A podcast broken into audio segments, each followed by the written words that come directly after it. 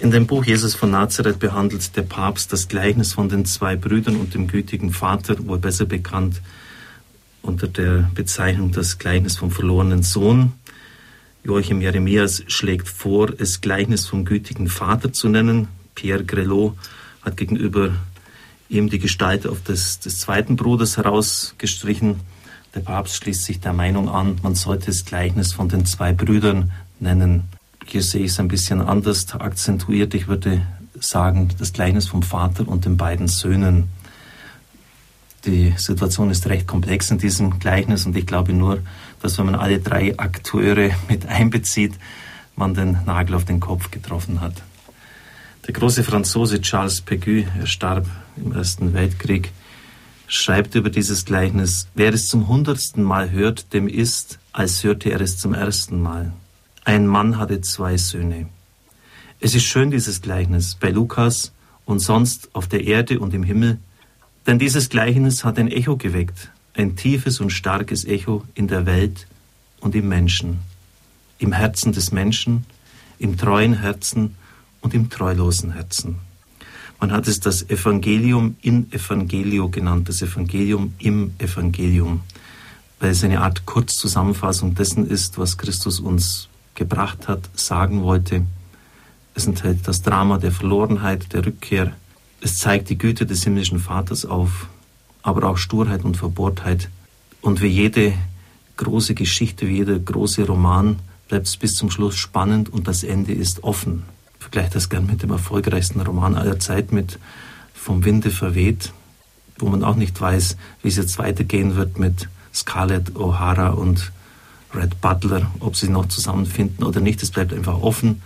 Und das hat natürlich auch viele dann dazu gereizt, diesen Roman fortzusetzen, fortzuschreiben. Auch beim Gleichnis wissen wir nicht, wie es jetzt endgültig ausgeht. Wird der ältere Bruder mit hineingehen in den Festsaal, mitfeiern, sich mitfreuen können über die Rettung, über die Rückkehr seines verlorenen Bruders oder wird er sich selbst ausschließen, wird er draußen bleiben? Wir wissen es nicht. Es ist auf jeden Fall eine unglaublich tiefe Erzählung. Es war das erste, ja, es war die erste größere wissenschaftliche Arbeit, die ich gemacht habe, damals im zweiten Semester. Wochenlang habe ich Kommentare gewälzt zu diesem Gleichnis, jedes Wort umgedreht anhand der griechischen Wörterbücher. Und ich muss sagen, dass dieses Gleichnis mich dann sehr geprägt hat, vor allem dann, als ich später von Henry Naun Nimm sein Bild in dein Herz gelesen habe. Ein Buch, das gerade auf dieses Gleichnis eingeht mit einer besonderen Färbung, einer besonderen Ausrichtung. Er legt dieses Gleichnis aus anhand eines Bildes von Rembrandt van Rijn, diesem großen niederländischen Malergenie, der am Schluss seines Lebens dieses Bild gemalt hat von der Rückkehr des Sohnes. Es hängt heute in der Eremitage in St. Petersburg.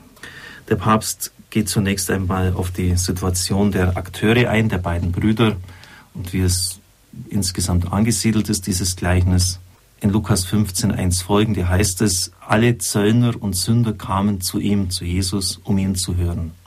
Die Pharisäer und Schriftgelehrten empörten sich und sagten, er gibt sich mit Sündern ab und isst sogar mit ihnen. Hier begegnen wir zwei Gruppen, sozusagen zwei Brüdern, Zöllnern und Sündern, Pharisäern und Schriftgelehrten. Jesus antwortet darauf mit drei Gleichnissen, also dieses Gegenüber Zöllner, Sünder, Pharisäer, Schriftgelehrte demjenigen von den 99 zu Hause gebliebenen und dem verlorenen Schaf, der verlorenen Drachme.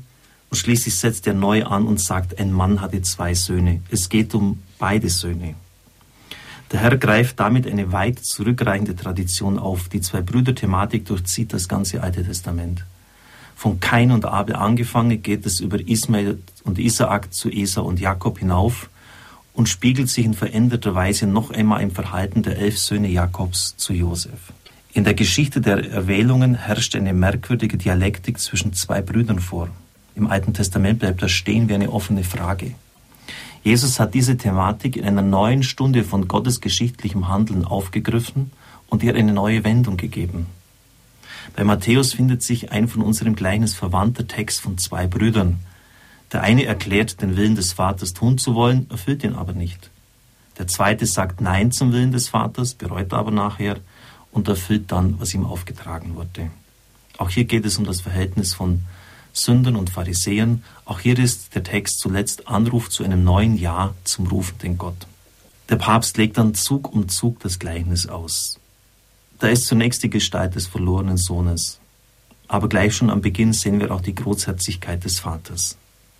Er gibt dem Wunsch des jüngeren Vaters nach seinem Vermögensanteil statt und verteilt das Erbe. Was übrigens ein ungeheuerlicher Vorgang ist, denn es gibt keine Kultur dieser Erde, schreibt Henry Naun wohl zu Recht, zumal in der Antike, in der es statthaft ist, zu Lebzeiten des Vaters das Erbe herauszufordern, es zu verlangen. Denn das heißt nichts anderes, als den Vater zu behandeln, als ob er tot wäre. Ich kann nicht warten, bis du stirbst, gib's mir jetzt. Und gerade in der patriarchalischen Zeit von damals war das etwas Ungeheuerliches, dass der Sohn das Erbe herausverlangt. Andere Exegeten sehen das anders. Da ist einfach ein junger Mann, der will seine Existenz außerhalb Palästinas vielleicht sogar irgendwo gründen. Er bittet um das Erbe und der Vater gibt es ihm, aber ich glaube nicht, dass diese Auslegung richtig ist. Jemand hat mal bei vielen Kulturen nachgefragt, wie das so ist, wie das mit der Erbschaft gehandhabt wird und überall war das Gleiche. Wenn der Sohn vom Vater das Geld zu Lebzeiten herausfordert, dann kann er froh sein, dass er nicht mit Prügeln aus dem Haus gejagt wird. Aber der Vater gibt die Freiheit. Und dann schreibt der Papst sehr schön, er kann sich vorstellen, was der jüngere Sohn tun wird, aber er lässt ihm seinen Weg. Er kennt ja seine Pappenheimer, er weiß ja genau, wie der drauf ist, wie wir heute so schön sagen. Er weiß ja genau, wie der sich verhalten wird und dass er der Freiheit, die er in Anspruch nimmt, kaum gewachsen sein wird. Der Sohn geht in ein fernes Land. Und das ist jetzt so schön, dass der Papst immer die Väter zitiert, gemeint sind die Kirchenväter. Und ich glaube, dass das eines der großen Verdienste dieses Buches ist, überhaupt etwas, was der Papst sicher auch in den theologischen Disput von heute einbringt. Wir dürfen an den Vätern nicht vorbeigehen. Wir müssen das lesen, was Kirchenväter am Anfang zu den Gleichnissen zum Wort des Herrn gesagt haben. Das ist wichtig für uns. Und das haben wir weitgehend verloren. Und das könnte nämlich ein unglaubliches Korrektiv zu dem sein, zu manchen Verirrungen, die der Papst auch in seinem Buch anspricht, die leider auch stattgefunden haben in der Auslegung der letzten Jahrzehnte. Die Väter haben vor allem die innere Entfernung aus der Welt des Vaters, der Welt Gottes gesehen, den inneren Abbruch der Beziehung, die Weite des Weggehens vom Eigentlichen. Der Sohn verprasst sein Erbe. Er will einfach genießen. Er will das Leben ausschöpfen bis zum Letzten, zum Äußersten. Leben in Fülle haben, wie er meint.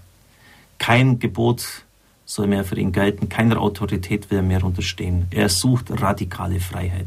Er will nur sich selbst leben, keinem anderen Anspruch unterstellt. Er genießt das Leben, er fühlt sich ganz autonom. Es ist nicht schwierig für uns, den Geist neuzeitlicher Rebellion gegen Gott und Gottes Gesetz darin zu sehen. Es segne und behüte sie der mächtige Gott, der Vater, der Sohn und der Heilige Geist. Amen. Amen. Ich wünsche Ihnen einen gesegneten Tag.